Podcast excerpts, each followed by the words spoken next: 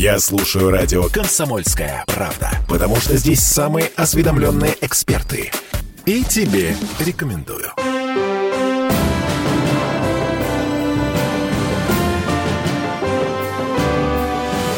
Нулевое чтение. Невосполнимую потерю понес Смольный на этой неделе. Соколов, да, мы скучаем. Максим Соколов, значит, глава транспортного цеха, ну, в смысле, вице-губернатор, отвечающий за э, транспортное развитие Петербурга, теперь будет отвечать за э, развитие автомобильной промышленности. В России его назначили гендиректором АвтоВАЗа. Ой. Или не гендиректором. Я Ой. не помню. Ну, Неважно. Короче говоря, а, мы здесь не за этим, на самом деле. А, Судьбу автопрома мы обсуждать не будем. Мы будем жаль. обсуждать, как законодательное собрание э, Петербурга меняет нашу с вами жизнь. Я Дмитрий Делинский. Я Ольга Маркина. И я Денис Четербок. Вот, ключевой человек в этой студии. Денис Александрович, добрый день.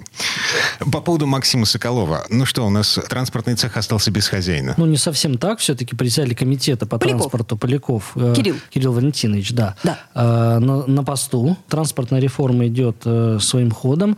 Конечно, курирующий вице-губернатор э, это всегда хорошо, но м, в правительстве, правительстве есть такое свойство, даже обязанность, я бы сказал, когда кто-то выбывает, его э, полномочия, конечно, за кем-то закрепляются. На Так. тот период, пока не будет определен э, там новый вице-губернатор. Будет он, не будет, это э, решение полностью находится в компетенции губернатора города. Пока в законодательное собрание представлений по новой кандидатуре не поступало. Вот, это все на усмотрение губернатора. А сейчас Здесь- Поляков Сейчас, за все. По- сейчас Поляков. За как- все и он, за и, свет. он и так э, отвечал.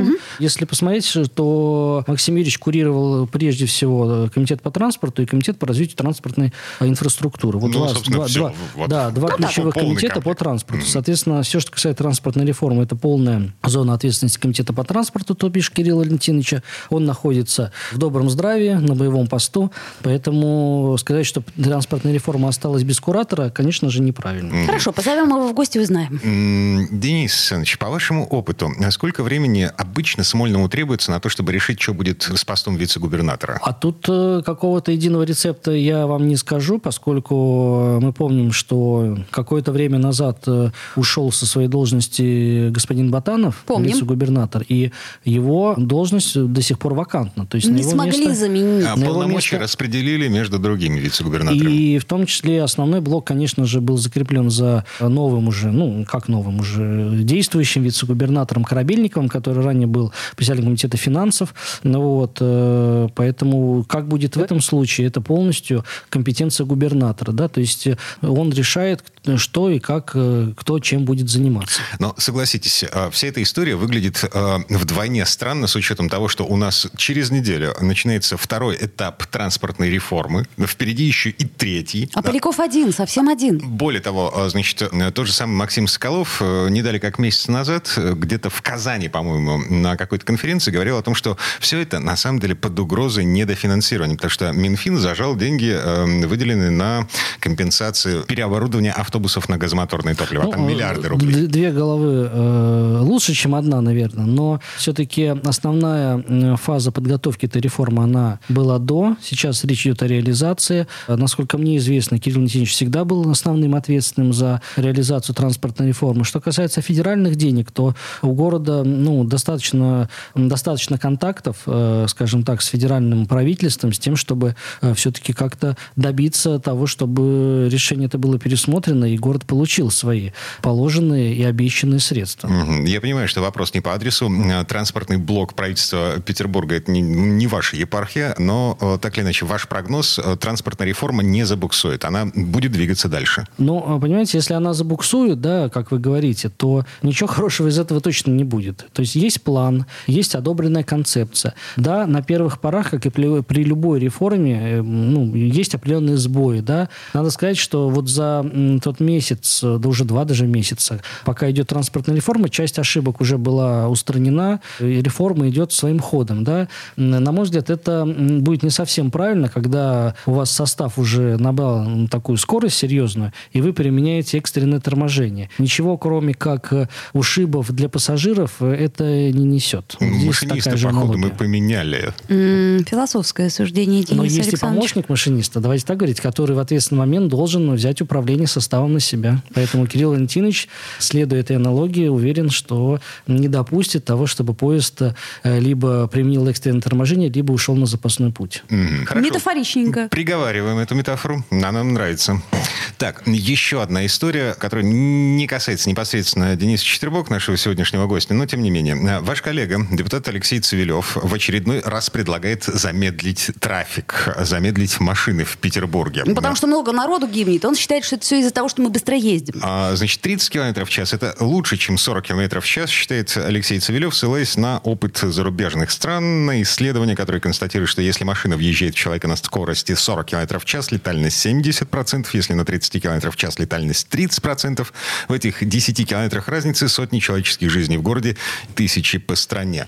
Вы не знаете, случайно, на каких трассах э, господин Цивилев собирается замедлить трафик? Ну, На- Честно говоря, не знаю. И э, немножко вопрос вызывает, почему именно 40. У нас все-таки общее правило в городе 60 километров в час, если я не ошибаюсь. А, плюс 20 не штрафуемые. В результате по Невскому люди носятся со скоростью 80 Ну, км мы обсуждали с вами этот вопрос и говорили о том, что, наверное, все-таки скоростной режим, он должен быть дифференцирован на разных э, на участках. Мы говорили про набережные в свое время, где 80 вполне себе э, Может на- быть. нормальная скорость, которая... Набережная водного канала. Шесть полос. Я не могу там ехать со скоростью 60 км в час, во-первых. Во-вторых, э, как таковых пешеходов я там редко вижу, если вы про ту новую развязку, которая не так давно была Да-да-да-да.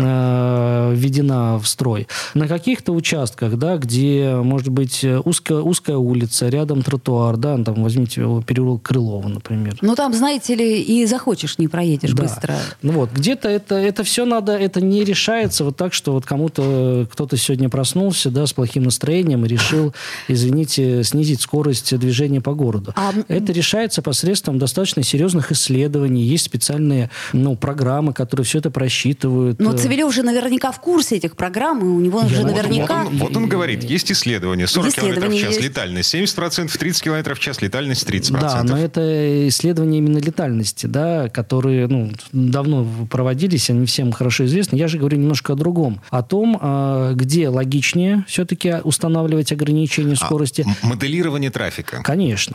Исходя из э, вообще направлений транспортных потоков, исходя из ширины тротуара, сколько людей ходит по нему, в какое время.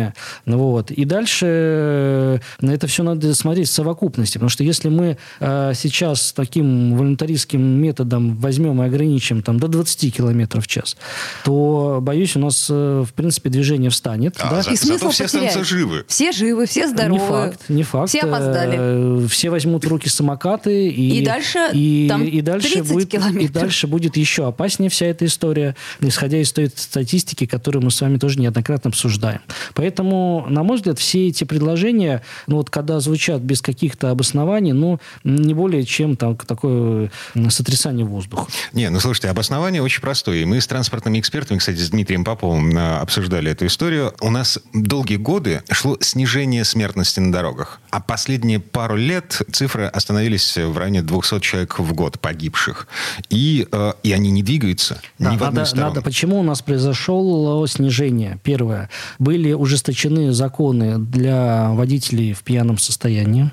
Второй момент. э, Давайте так, водители все-таки научились пропускать пешеходов не только э, на регулируемых, но и на нерегулируемых пешеходных переходах. У нас стало меньше Лучше стало случаев. лучше, да. правда? Вот. И второй момент, все-таки машины изменились, да, они э, стали, что называется, ну, более современными, давайте скажем, там, в ретроспективе 10 лет. Колоссальный произошел, э, ну, обмен, вот, э, не обмен, а там, скажем так, Быстрее тормозят. Побыстрее тормозят, Машины получше- стали более современными, Да. скажем так, да, и другие требования и к безопасности, и к эксплуатации и так далее, более современные. Вот. А Сейчас надо понять, почему э, вот эти вот эта статистика, да, почему э, происходят, да, наезды пешеходов, которые с летальными исходами. Какова Потому- причина? Потому что у нас есть нерегулируемые пешеходные переходы. Пешеходные переходы без подсветки. Да нет, потому что у нас пешеходы не соблюдают правила дорожного движения, и для них никакой ответственности нет. Точнее, она есть, но ее как бы нет. Она Один- слишком маленькая, да, Так пере- еще переход по- попробуй на- поймай. Вы вспомните недавнюю историю, как э, пытались э, взять штраф э, с гражданина. Так гражданин драться стал и, и не понимал, зачем мы вообще его остановили. Поэтому причина-то не в скоростном режиме, а Слышите, причина Алексей немножко, немножко в другом. В другом причина. И надо все это исследовать и дальше уже ужесточать там, где это положено. Возьмите аналогии много. Э, э, У нас э, снизилось количество потребления алкоголя, да, если тоже брать перспективу за 10 лет. Это Петербург Почему? мы имеем. Не, Россию в целом. Да? Почему? Потому что были приняты определенные поправки А, ну да, конечно. У нас снизилось, позже. снизилось потребление табака. Опять же, почему? Потому что законодательство изменилось за последние 10 лет. И это надо дальше вести. Это. То есть, понимаете, был э, определенный рывок э, совершен, который позволил достичь определенный результат. Сейчас, ну, каких-то таких э, коренных изменений законодательства в этой части мы не видим на протяжении там, последних пяти лет. Ну да, там обсуждается вопрос, если про алкоголь, возврат вот часа, да, там увеличить время продажи в Петербурге. Да, если говорить о табакокурении, ну, каких-то тоже прорывных, наверное, нет. Там запрет снюсов и каких-то табачных смесей, не более того. И здесь тоже по ограничению, по вообще транспортной безопасности, самая такая последняя обсуждаемая инициатива касается сокращения вот этого 20-километрового да, диапазона. С 20 до 10, как это было раньше. Вот, на мой взгляд, вот как водителя, ну, это, наверное, не совсем целесообразно. Люди уже привыкли да, к этому. Возвращать сейчас снова на 10, ну, насколько это поможет, сомневаюсь. Это депутат Читербок. Э, Мы вернемся буквально через пару минут, потому что есть еще несколько вопросов, э, достаточно важных для жизни Петербурга. Нулевое чтение.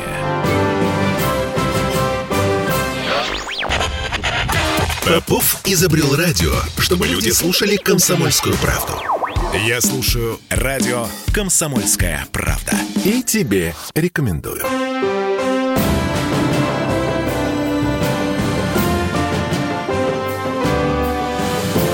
Нулевое чтение. А это мы вернулись в петербургскую студию радио «Комсомольская правда». Я Дмитрий Делинский. Я Ольга Маркина. И я, Денис Четербок. А Мы продолжаем обсуждать, каким образом ЗАГС меняет или может поменять нашу с вами жизнь к лучшему. На этой неделе одна из самых э, обсуждаемых и самых спорных тем – это дополнительные выходные для студентов-доноров. Э, Депутат Четербок – один из соавторов э, законопроекта, федерального законопроекта, подчеркну, который дает дополнительные выходные для студентов, пришедших сдавать кровь. В чем смысл? Ну, смысл в том, чтобы все-таки побудить э, студентов, молодых ребят приобщаться к этой культуре сдачи э, крови. И, Может, конечно- денег им лучше дать? Но, понимаете, а, м, если говорить э, о э, подходах федерального законодателя, то мы в свое время же отошли от вот э, полной да, э, монетизации этого процесса, когда были изменения, э, федеральное законодательство и э, подходы здесь поменялись. Да, В Советском Союзе давали деньги донорам. давали Еще деньги. шоколадки дают. М, Более того, были иные меры поощрения. Поэтому предлагать сейчас все изменить, э, как это было раньше, с учетом того, что подходы федеральных властей ну, изменились, на мой взгляд, нерационально. Поэтому мы с коллегами э, вот так пообсуждали и пришли к выводу, что дополнительные два дня были бы тоже, наверное, хорошим подспорьем. Слушайте, а ректоры как к этому отно- относятся? Ректоры университетов. То есть э, я вот представила себе одного ректора, который скажет, что, два дня, какую кровь? Ам, Я не отпускаю. Значит, пусть дает там на месте тогда. Так, В смысле, э, прям в ВУЗе? В Организует в ВУЗе. Кто? Ректор? Конечно. Как может ректор отрицательно относиться к процессу донорства? Может Нет, быть, к не дай бог, донорству-то он, может быть, и не- хорошо Не, дай бог, если какому-то ректору в будущем понадобится кровь, ее просто не будет. Исходя из того, что кто-то из ректоров был против. А, Смотрите, а, фактически это получается легализация прогулов. Я понимаю, конечно, что два дня в принципе никакой погоды не сделают. А, Я вспоминаю свою собственную студенческую О, жизнь. А ты э. тоже помнишь, Ну, слушайте, Денис. как можно тогда дойти дальше? Э, по- У нас есть дополнительные выходные для диспансеризации. Да, тоже можно сказать, что человек скажет, что он на диспансеризации, а сам будет э, в пивном кабаке. А что, положено, да? Конечно. Оу! Дмитрий Долинский. Я на диспансеризацию. Я тебя как начальник не отпускаю. Вот так.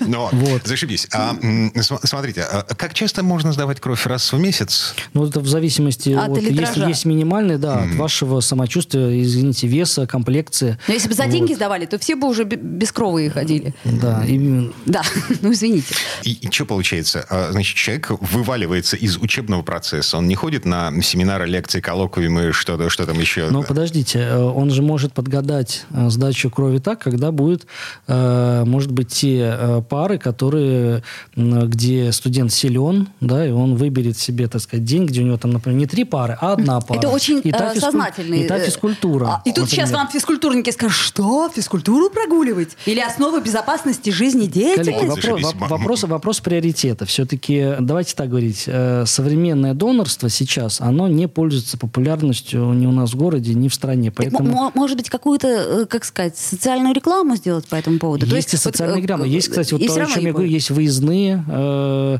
когда приезжает специальный автомобиль, где все оборудовано для того, чтобы сдавать кровь. Вот почему бы там ректору, который против, да, не организовать такой вот день донорства у себя в университете. А потом И э, объявить, положить, день, и объявить день здоровья в положить этот на день. диванчики э, тех, кто сдал, и, так сказать, ходите э, с опахалом вокруг них. Ну, Коллеги, например. вопро- вопрос такой, вот когда, да и в период пандемии тоже кровь была востребована, и плазма, прежде всего, Да переболевших. кровь всегда востребована. Вот, Все воют от того, что любые- ее нет. Я считаю, что любые способы, которые могут побудить молодых людей прийти и сдать кровь, они хороши. Айфон подарить. Или не айфон, извините, это же реклама. Андроид. Ну, все что угодно. Понимаете, можно придумать все что угодно. Есть благотворительные организации, которые предлагают. Но если мы говорим о том, что может сделать государство, с учетом того, что подходы федеральных властей изменились к монетизации этого процесса, то мы исходим от того, что дополнительный выходной тоже может кого-то мотивировать. Даже если там в масштабах нашего города там тысяча студентов придет и сдаст кровь, это может спасти жизни там той же самой тысячи людей. А те, кто платно учится, они скажут, это подождите, мы за свои деньги еще и Но день это же будем... право, про- это же право ваше воспользоваться. И Здесь вы сами выбираете. Вас же никто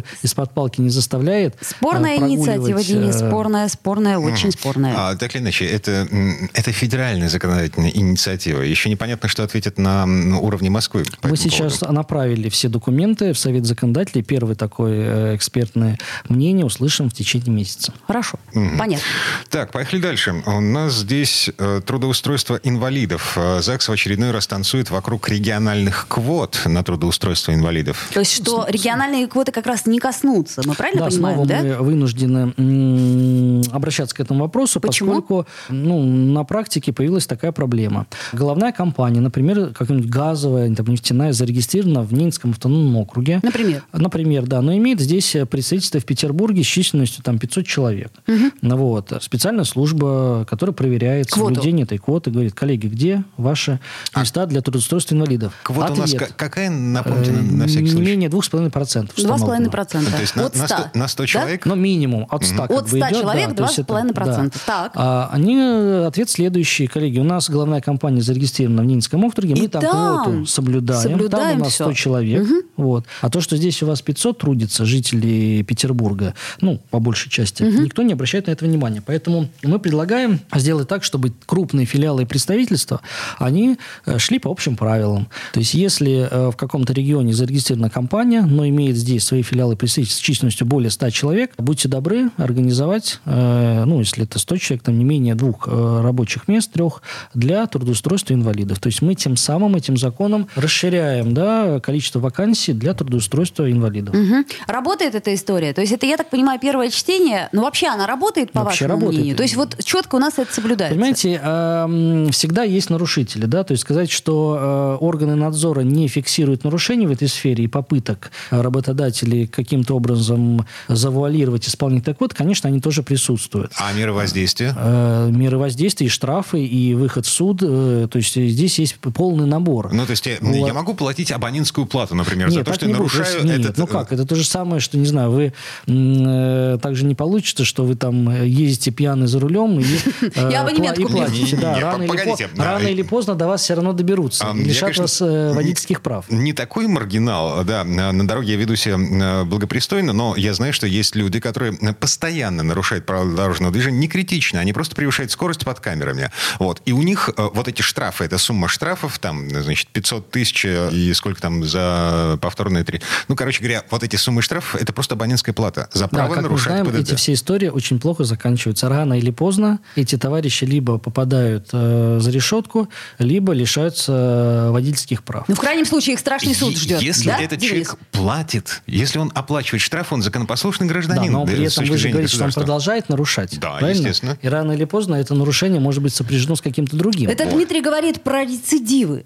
грубо говоря. То есть, понятное дело, один раз ты нарушил. Что дальше? Понимаете, дальше размер штрафа э, увеличивается. Увеличивается, а да. потом за решетку. Ну, Нет? до, это, до этого дела, я не знаю, в зависимости от э, каких-то обстоятельств, может и до этого дела дойти, если какие-то будут выявлены нарушения, ущемляющие права. Да, это Вот. мы про квоты. Про Квоты квоты. на трудоустройство Да. инвалидов. Два с половиной процента, напомню, от Вот, 100. поэтому э, правила должны быть едины, и никто не должен ссылаться на то, что их какой-то главный офис в другом регионе, и там они соблюдают вот эту квоту. Мы законы пишем петербургские, депутаты мы петербургские, поэтому и рабочие места дополнительные тоже должны быть для петербуржцев. Да. Наши. Если Понятно. здесь э, работает достаточно крупный филиал, и уж, извините, зарабатывает не слабые деньги у нас в Петербурге. Мгм. И э, я правильно понимаю, это тоже федеральная законодательная Нет, это инициатива? наш городской закон. Наш городской это закон. наш городской закон, да. Федеральное законодательство позволяет именно нам А. на региональном уровне э, регулировать все эти вопросы. Насколько я Поэтому помню, квота, она же везде разная, да, по регионам? Есть минимальное значение, да, а, а все регионы исходят из того, как э, у них... Мы, мы же, более того, у нас есть даже юридическая возможность понизить, э, что называется, вот эту планку в 100 человек и ниже. Если не ошибаюсь, 60 или около того. Но в текущих экономических условиях считаем это ну, чрезмерной Зверством. нагрузкой да, для Понятно. предпринимателей. Давайте научимся хотя бы исполнять свой долг именно в части инвалидов, хотя бы вот в тех правилах, которые уже есть сейчас. Мгм. Две минуты до конца этой четверти часа успеваем начать э, еще одну тему э, из повестки законодательного завтрашнего заседания законодательного собрания. Ам, ЗАГС э, пытается забрать у муниципалов полномочия по составлению административных протоколов. Э, я правильно понимаю, речь идет о штрафах за нарушение благоустройства? Ну, в сфере благоустройства, да, конкретно это речь идет о нарушении разных эстетических регламентов, которые действуют в отношении объектов и элементов благоустройства. Ну, это, э, я не знаю, разные декоративные, технические там какие-то устройства на фасадах, какие-то Рекламы? элементы. Ну, не конкретно реклама. Рекламой все-таки занимается комитет по печати. Ну, Вот, э, это их сфера деятельности. Мы же предлагаем сконцентрировать вот э, эту сферу нарушений в эстетическом моменте за комитетом по градостроительству и архитектуре. Почему? Потому что именно КГА в нашем городе занимается все, что касательно вот архитектурным обликом города, чтобы он был единый, стройный. А Практика, кстати говоря, применения муниципалами этой статьи показала э, ну, целый ряд несовершенств. Первое. У нас 111 муниципалитетов. Мгм. Каждый... А, а практика вообще в принципе существует? То есть Практика му- муниципалы штрафуют э, собственников Есть зданий? Они составляют протоколы, Ага, да, а ага. дальше уже в зависимости от э, того, кого привлекает, уже идет либо административная комиссия по гражданам, либо э, там иной орган. Мгм. Ну, а Вот. сейчас кто во что гораст? Сейчас, во-первых, кто во что гораст. Во-вторых, качество этих протоколов достаточно низкое, достаточно большой процент оспаривания именно самого, самого протокола. То есть он составлен либо с какими-то нарушениями, ляпами, уже извините, То и есть, так далее. эм, если собственник виновен, даже виновен, он легко непринужденно может уйти от наказания в связи с тем, По что... формальному признаку, д- что, я не знаю, документы- там не указали год рождения, например. И да? всё. И все. Да, на этом как бы протокол не полный. Или указали не ту фамилию, например, какие-то ошибки еще в э, номерах паспортов, там, ну, все что угодно это может быть. Ага. Сугубо по формальному признаку. Так, вот прямо сейчас э, давайте прервемся. Реклама новости на нас наступает. Вернемся через пару минут. Нулевое чтение. Я предпочитаю правду, а не слухи. Поэтому я слушаю радио «Комсомольская правда». И тебе рекомендую.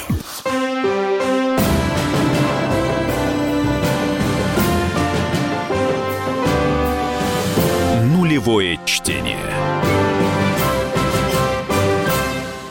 А это мы вернулись в петербургскую студию радио «Комсомольская правда». Я Дмитрий Делинский. Я Ольга Маркина. И я Денис Четербок. на депутат законодательного собрания, того самого законодательного собрания, которое отбирает э, полномочия у муниципалов. Да, ну дает КГА. Э, Речь идет о том, что в городе все-таки должны быть единые стандарты. В части соблюдения всех эстетических регламентов и не должно быть той разносортицы, которая у нас появляется, когда все дается на откуп муниципалам. Муниципалитеты разные. У нас есть муниципалитеты с численностью более 100 тысяч, тот же самый город Колпино, или в Приморском районе 61 муниципальное образование. Вот, население больше 120 тысяч. Сколько там объектов, сколько там инфраструктуры, и бюджет муниципалитета абсолютно другой. Ну? Или возьмем, например, в курортном районе, там такие поселки, как Ушково, Серово, если не ошибаюсь, там в Ушково 68 человек проживает всего. Соответственно, местная администрация маленькая, полномочий у них мало, территория достаточно большая, там оббегая все это Ушково или Комарова. Ну? Вот. Поэтому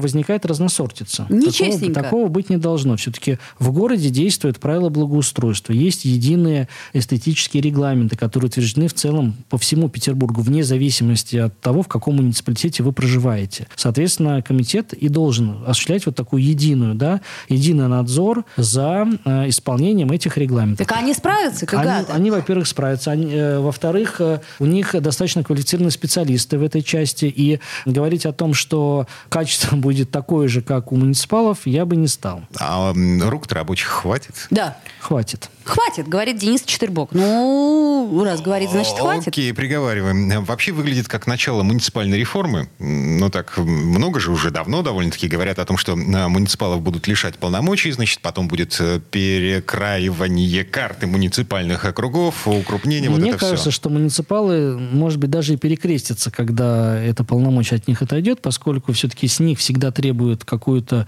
э, какие-то показатели, во-первых, да, по А административным они стараются, статьям. но плохо. Э, не всегда выходит, скажем Не так, выходит. раз. А Во-вторых, э, это же полномочие, оно не приносит каких-то там больших доходов в местный бюджет, да, вот. Ну, привлечете вы там э, э, 10 человек там в месяц, да, ну, заплатят они там по 1000 рублей.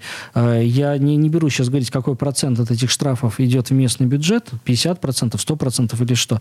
Поэтому, а головника уже, извините, много. Надо составить протокол, э, человека этого э, э, добиться, чтобы он вам паспорт э, показал. Прищучить. Ну, скажем так, да. Ну Вот, поэтому, на мой взгляд, да, муниципалы могут и перекреститься после того, когда это полномочие от них уйдет. А КГА перекрестится и скажет, о боже, нам только этого не хватало. Но это их прямая работа, наоборот, понимаете? А Получается как? Эстетические регламенты составляет один, привлекает э, немного другой, да? Вот. А э, здесь сами пишем правила, сами и требуем их соблюдения. Пляшем, поем и билеты продаем. Ну что ж, спросим у КГА потом, как об это все. В любом случае, через год, э, если закон будет принят, коллеги одобрят, э, у нас есть практика на комитете по законодательству, мы э, анализируем практику применения нашего закона об административных правонарушениях, и из, из этой статистики видно, какой орган, скажем так, надзор на себя окупает. Я просто приведу пример. В свое время мы заслушивали комитет по контролю за имуществом, когда они только начали составлять протоколы за незаконное занятие земельных участков. Это была наша попытка побороть не- нелегальную торговлю, если помните. Вот. Э, Помимо этого, в компетенцию этого комитета еще входит э, обследование объектов нежилого назначения на предмет соответствия их закону о налоговых льготах, то есть обмер площади и так далее. Вот. И в результате получилось, что там, условно говоря, на содержание комитета тратится, ну, я условно говорю, там 200 миллионов рублей да, в год, а в казну этот комитет приносит там 2,5 миллиарда. да. Вот здесь мы видим, да, исходя из э, только его деятельности по, администра... по закону об административных правонарушениях. То есть он э, надзирает, составляет протоколы. Э, протоколы составляются качественно, что нет оспаривания. В результате виновные платят законно установленные штрафы в казну Петербурга. Вот вам соотношение как бы качества работы и КПД действия. Понятно. Окей. Пчелки КГА полетели за медом. Ам, И в результате город, по идее, должен стать чище в смысле визуального мусора. То есть через год, когда мы будем подводить итоги первого времени, первого этапа действия того, о чем говорит сейчас Денис Четвербок, мы, наверное, смотреть будем не только в бюджет, не, не- не- только считать количество протоколов. Мы да? скажем, «М, стильненько. Да, но вы должны понимать, что зависимость, э, она прямая тоже от количества составленных протоколов, взысканных штрафов и от порядка на улице. Как вот мы с вами э, обсуждали не так давно э, э, вождение там в пьяном виде. У нас штрафы повысились, наказание стало суровее, и это привело к тому, что количество пьяных за рулем стало меньше. Не все могут себе это позволить.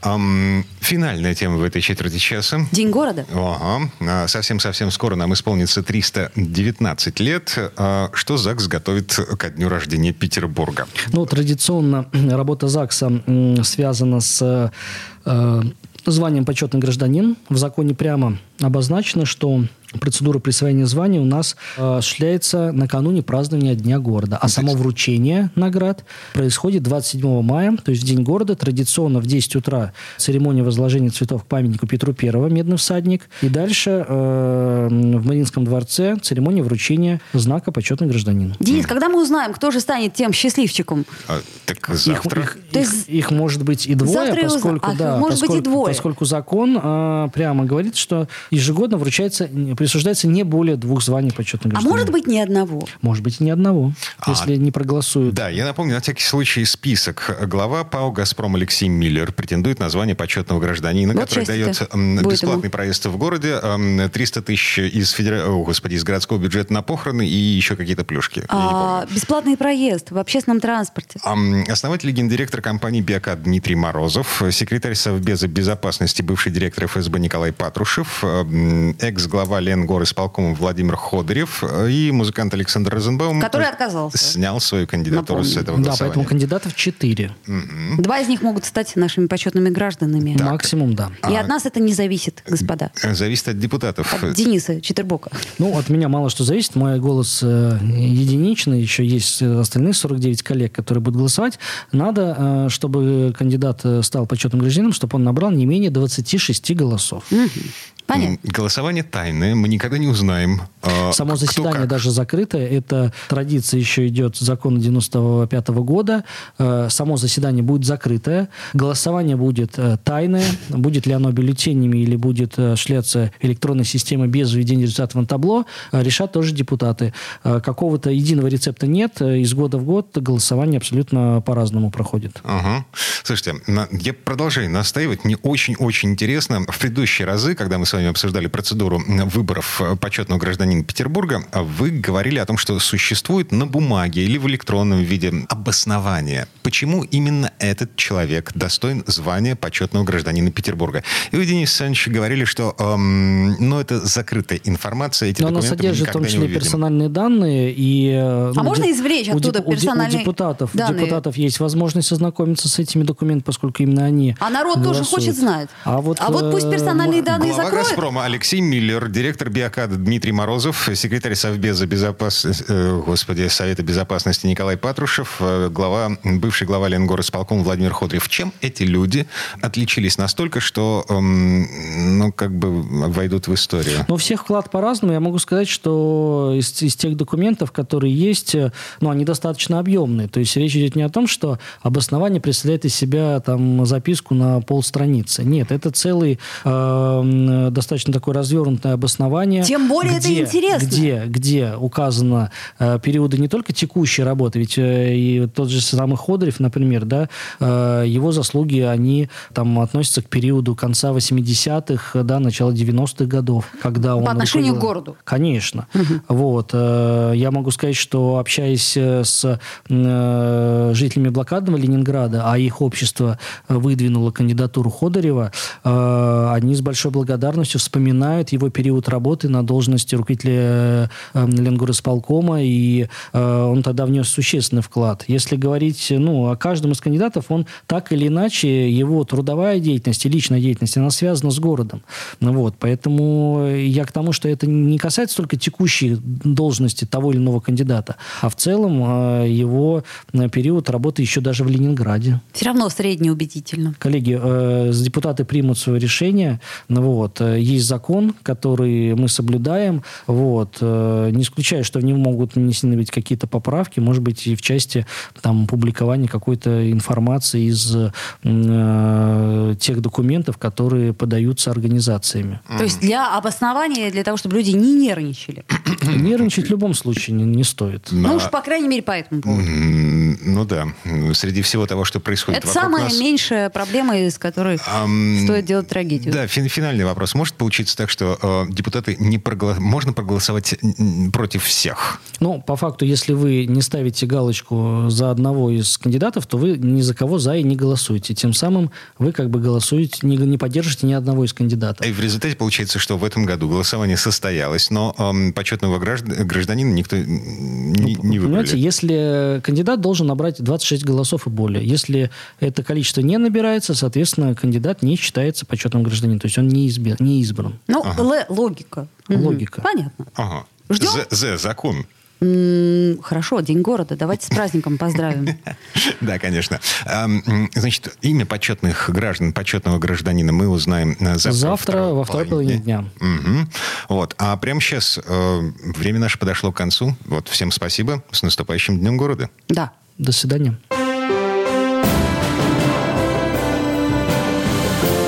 Волевое чтение.